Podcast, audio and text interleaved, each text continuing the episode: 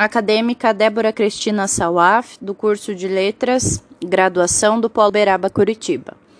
É, o tema escolhido para o trabalho é sobre Iria Cândida Correia, que ela foi é, considerada uma vanguardista entre as mulheres no ramo das artes aqui do Paraná.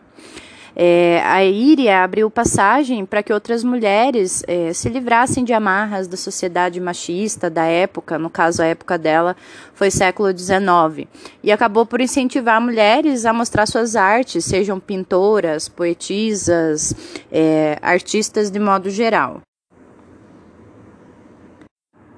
A Iria Cândida, ela nasceu e morreu na cidade de Paranaguá nos anos 1839 e 1887 e ela foi uma artista precursora nas artes plásticas é, é, para sua época. Então, ela estudou no Colégio James, que foi é, conduzido por duas mulheres americanas. Então, nessa escola, além de aulas tradicionais, também era ministrado aulas de artes, dança, música, pintura e desenho. A Iria também, ela participou de uma exposição provincial de Paranaguá, é, que foi realizado aqui em Curitiba, entre os meses de junho e agosto de 1866. É, agora, na atualidade, as obras dela é, estavam expostas na MASP, em São Paulo, em 2019, numa mostra coletiva, a história, da, é, história das mulheres artistas até o ano 1900. É, então, além do MASP, ela também teve uma exposição é, provincial na cidade de Paranaguá.